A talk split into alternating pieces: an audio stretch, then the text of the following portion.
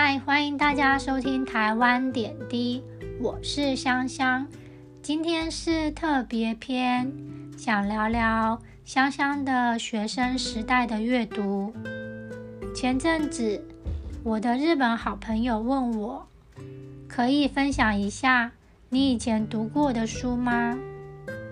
我很认真的想了想，我在求学阶段，除了学校的教科书外，我到底还吸收了什么知识？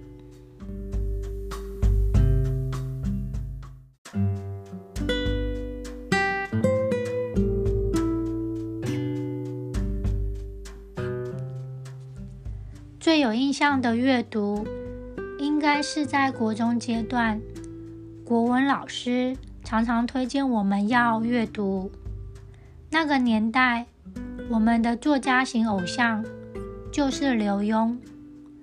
刘墉先生本名刘墉，号孟然，出生台北。我从超越自己、创造自己、肯定自己开始，年轻的时代都在刘墉先生的故事里长大。在励志的书里长大的我，对未来抱有很大的梦想，想成为一个。自己想成为的人，那时候人生才刚开始，其实什么都不太懂，好像学校就是全部。慢慢的，刘墉先生出了《我不是教你渣，你不可不知的人性》这系列的真实人生的勉励书。我看到了不一样的世界。原来社会和学校的差距一直都有着鸿沟，现在也是，或许是有缩小了一点点。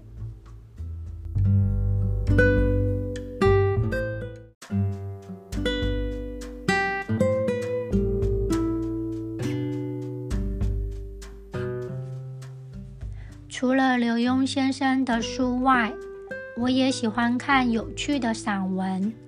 小野先生的《企鹅爸爸》《青铜小子》《青少女薄皮书》，在分享小野先生家的日常生活，真实的互动，在小野先生的风趣笔下，就好像是自己邻居家一样，觉得很亲切。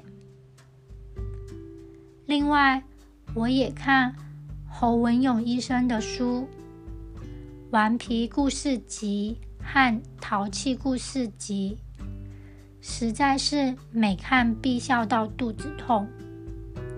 国中是一个大小考不断的时期，能在有空的时间里看一下舒压的作品，可说是求学生涯里的小确幸。